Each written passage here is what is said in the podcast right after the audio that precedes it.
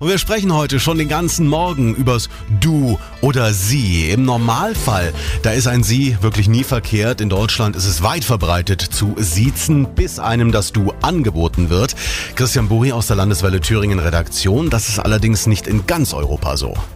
Ja, ganz im Gegenteil. In den Niederlanden beispielsweise duzen sich Geschäftsleute schon nach dem ersten oder zweiten Treffen. Unter Arbeitskollegen gibt's das sie erst gar nicht.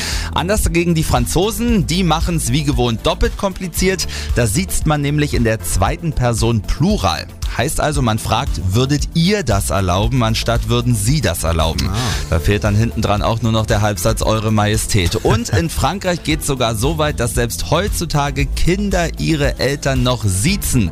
Also da käme ich mir ehrlich gesagt richtig bescheuert vor. Ja, und die Polen, die spielen in der Du- und Sie-Sache die Schweiz.